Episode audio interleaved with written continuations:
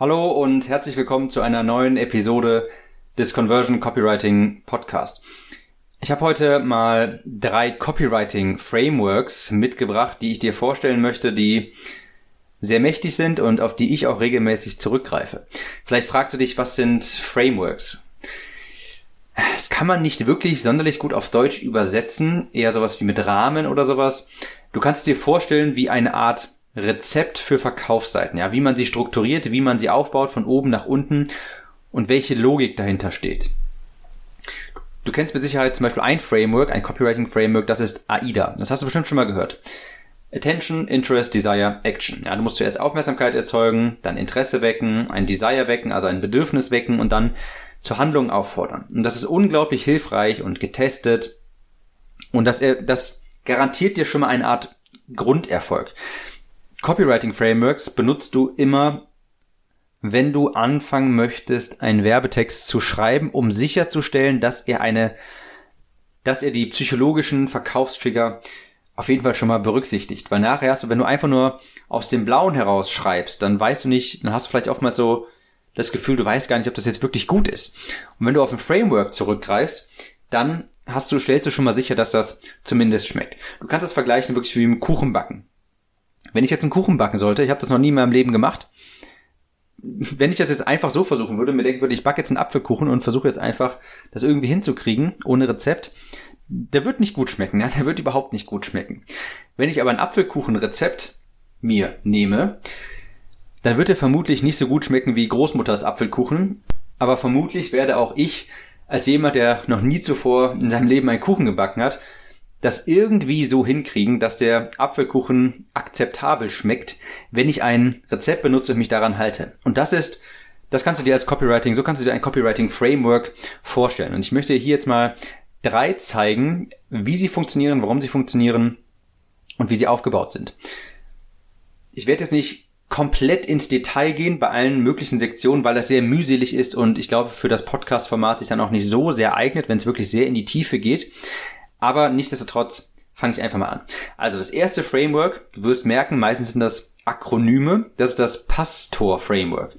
Und das ist ein Copywriting Framework von der alten Schule, von, relativ ähm, vom Direktmarketing. Und das geht zurück auf Ray Edwards, ein amerikanischer Copywriter. Und das eignet sich sehr gut für Traffic, für kalten Traffic, also für Leute, die dich noch nicht wirklich kennen und die dein Produkt auch noch nicht kennen. Und Pastor, P-A-S-T-O-R, das sind Akronyme für die einzelnen Sektionen. Du würdest deinen Sales Page also von oben nach unten oder zum Beispiel dein VSL wie folgt aufbauen. Du würdest mit P anfangen und P steht für Person, Problem, Pain. Du würdest also in der ersten Sektion einige Fragen stellen oder deinen Text so schreiben, dass die Zielgruppe identifiziert wird. Du würdest das Problem der Zielgruppe ansprechen und du würdest das Problem der Zielgruppe ansprechen. Ja, das kann zum Beispiel sein, Frauen nach der Schwangerschaft, das wird irgendwie immer als Beispiel genommen, aber nehmen wir es ruhig mal. Frauen nach der Schwangerschaft mit einem Problem. Sie können die Schwangerschaftswunde nicht mehr verlieren und dadurch entsteht ein gewisser Pain. Sie fühlen sich nicht mehr wohl, sie fühlen sich vielleicht nicht mehr ähm, wohl damit, sich gegenüber ihrem Mann zu zeigen oder sowas. Keine Ahnung. Ja, sowas in die Richtung. Damit wirst du zum Beispiel deinen Sales anfangen. Person, Problem, Pain. Die Zielgruppe identifizieren, das Problem beschreiben und der Schmerz, der sich durch dieses Problem ergibt, den wird zu beschreiben. Nach dem P kommt A und das steht für Amplify und Aspirations. Amplify heißt verschlimmern, Aspirations heißt quasi die Hoffnung geben. Das heißt, im nächsten Schritt drehst du das Messer ein bisschen in der Wunde. Du streust Salz in die Wunde und verschlimmerst das Problem noch. Was für Probleme entstehen vielleicht daraus, dass äh, du das Problem nicht lösen kannst. Was für weitreichende Folgen. Wenn du nicht abnimmst, dann kriegst du vielleicht Diabetes, vielleicht verlässt dich dein Mann, du hast ein viel geringeres Selbstvertrauen, du fliegst aus dem Job, was weiß ich nicht was. Ja, das ist natürlich, ihr merkt jetzt schon, das ist jetzt natürlich sehr hart. Ich sage das jetzt nur, weil das so die ersten Beispiele sind, die mir einfallen. Aber das ist auch ein Framework, das wie gesagt auf die auf sehr direktes Marketing, auf sehr direktem Marketing beruht. Du würdest also danach die Probleme verschlimmern, das Messer in der Wunde drehen, aber gleichzeitig auch Hoffnung geben. Und sowas sagen wie, ah, das geht aber auch anders und du kannst dein Problem lösen, wie auch immer. Und du musst hier aber auch beschreiben, was es sie kostet, wenn sie ihr Problem nicht lösen. Ja, das ist natürlich auch ganz wichtig. Also wirklich das Messer hier in der Wunde drehen. Nach dem A kommt das S und das steht für Story Solution System. nachdem du deine Zielgruppe identifiziert hast, das Problem angesprochen hast, die Schmerzen angesprochen hast, das Messer in der Wunde gedreht hast, fängst du jetzt an, eine Story zu erzählen, die nachher darauf hinausläuft, dein Produkt vorzustellen. Und zwar, die Story muss eine Problemlösung behandeln für das Problem der Zielgruppe. Und du würdest hier die Story erzählen von einer Person, einer, eine wahre Story wohlgemerkt, eine echte, wie dieses Problem gelöst würde von jemandem aus deiner Zielgruppe, ja. Also würdest du hier nochmal eine Frau nehmen, die vielleicht gerade eine Schwangerschaft hinter sich hat und auch die ganze Zeit nicht mehr es geschafft hat, die Schwangerschaftsfunde runterzubekommen. Und das wird in eine Story packen, wie sie es versucht hat, wie sie gescheitert ist und wie sie aber nachher auch Erfolg hatte. Und danach kommt, nachdem du die Story erzählt hast, T, Testimony, Transformation. Das heißt, danach, nachdem du das Produkt in der Story vorgestellt hast, die Lösung vorgestellt hast, musst du beweisen, dass die Lösung funktioniert. Durch Testimony, also Testimonials zum Beispiel, durch Studien, was auch immer. Und danach, Transformation, musst du auch Benefits aufzeigen für den Endkunden im Endeffekt des Produktes. Also muss natürlich nachher beschreiben, mit Transformation ist gemeint, inwiefern verändert das Produkt das Leben deines Kunden? Von welchem Vorherzustand A zu welchem nach, also von welchem Vorherzustand kommt er zu einem Nachherzustand B? Hier brauchst du idealerweise Testimonials und hier mal ein kleiner Tipp am Rande. Falls du keine Testimonials hast, dann kannst du Zitate von berühmten Persönlichkeiten nehmen, die irgendwie inspirierend klingen oder sowas.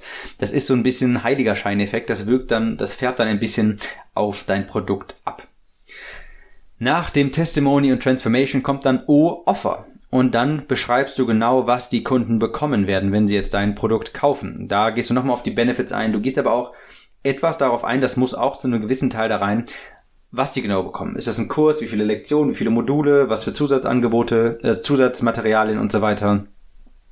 Also danach eine Produktbeschreibung quasi, das Angebot vorführen und nach dem O kommt das letzte Response. Also dann fragst du ganz entschieden nach der Handlung. Also du sprichst eine ganz klare Handlungsaufforderung auf.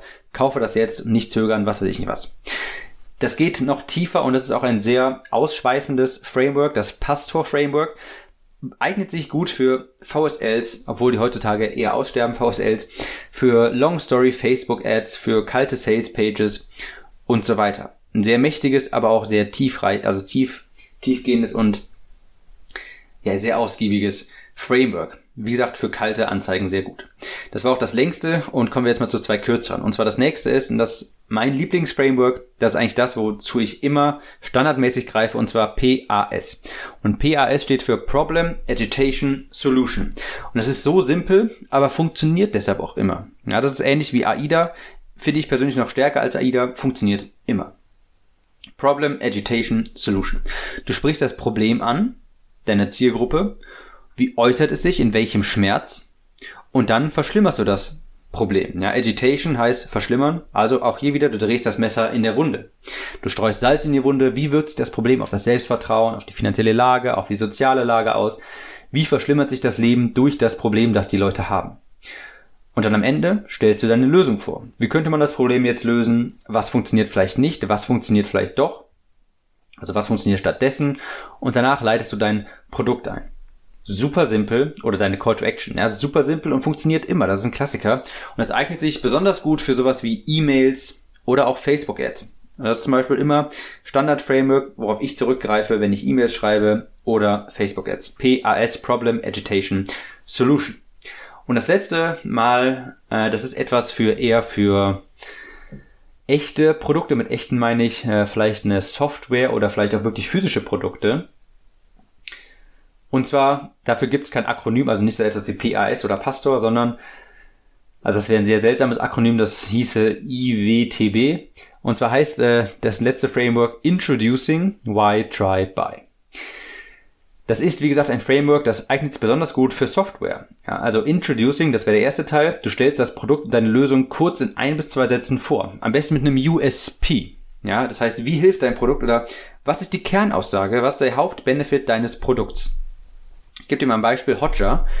Äh, Hotjar, das ist ein Produkt, um nachvollziehen zu können, wie Menschen mit deiner Werbe, mit deinen Landingpages interagieren. Das heißt, du hast also Scroll Maps und Heat Maps, ja, wo du sehen kannst, wo klicken die Leute was an, wie weit scrollen die runter und so weiter. Und ganz oben bei denen in der Introducing Section steht zum Beispiel The fast and visual way to understand your users. Der schnelle und visuelle Weg, um deine Nutzer zu verstehen. Das ist quasi der USP, beziehungsweise dadurch wird das, wird diese Software vorgestellt. Oder, äh, ich glaube, vor zwei, drei Jahren war das bei denen mal, war das ähm, folgender USB. Everything your team needs to uncover insights and make the right changes. Das könnte zum Beispiel so etwas sein für den Introducing Section ganz oben, dein Produkt mit dem USP direkt mal vorgestellt, was macht es. Und danach in dem Introduce, in der Introducing Section kommt auch noch so eine Here is how it works Section, ja, wo das Produkt erklärt wird, was es macht. Und dann auch noch meistens eine kleine Sektion für diese Leute, also für wen, für wen ist das Produkt auch noch. Das eignet sich, wie gesagt, sehr gut für Software. Also Introducing, danach kommt Why, Try, Buy. In der Why-Sektion stellst du Benefits vor. Warum solltest du diese Software benutzen? Was für Vorteile hast du davon? Und äh, ja, was auch für tiefer liegende Vorteile. Ja? Also wenn du sagst, du verstehst deine Nutzer, okay, das ist ein Vorteil, darunter kann man sich aber nicht direkt was vorstellen, warum man das braucht. Aber wenn du sagst, du erhöhst deine Conversion oder reduzierst die, äh, die Anzahl der Leute, die die Seite frustriert verlassen, das ist ein echter Vorteil. Das heißt, Gründe, warum man das Produkt kaufen sollte, zeigst du in der Why-Sektion. In der Try-Sektion zeigst du dann Preise. Du zeigst eine gratis Testversion, bietest du an zum Beispiel, du zeigst Social Proof, ja, wer das auch noch benutzt, wer das Produkt empfiehlt und so weiter. Also hier gibst du Incentives, um das Produkt zu testen. In der Buy-Sektion ist natürlich je nach Produkt abhängig. Ähm, würdest du nochmal den Call to Action aussprechen, zum Beispiel mit den drei verschiedenen Abo-Modellen oder dergleichen und darunter vielleicht noch ein paar Testimonials. So würde zum Beispiel ein Introducing Why Try Buy Framework funktionieren für beispielsweise Software. Das sind drei Copywriting Frameworks und ich verspreche dir, wenn du bisher noch nicht mit Frameworks arbeitest oder dich bisher noch nicht viel mit Copywriting auseinandergesetzt hast, dann fang an mit Copywriting Frameworks zu arbeiten. Sie erleichtern dir das, das äh, Werbetexten ungemein, denn du greifst einfach auf etwas Erprobtes zurück. Und du stehst da nicht vor einem leeren Stück Papier und weißt nicht, ähm, was du schreiben sollst. Wenn du weißt, du fängst am Anfang da und damit und damit an mit der Zielgruppe, mit dem Problem, dann kannst du direkt schon mal anfangen. Du kannst dir, wie gesagt, vorstellen, wie einen Apfelkuchen zu backen. Ja, wenn du noch nie vorher einen Apfelkuchen gebacken hast und das auf eigene Faust versuchst, der wird vermutlich nicht so gut sein. Aber wenn du ein Rezept nimmst, dann wirst du auch als Anfänger es schaffen, einen halbwegs akzeptablen Apfelkuchen zu backen. In diesem Sinne, schau dir mal an, ob das für dich auch funktionieren könnte und wir hören uns jetzt in der nächsten Episode wieder. Ciao, Tim.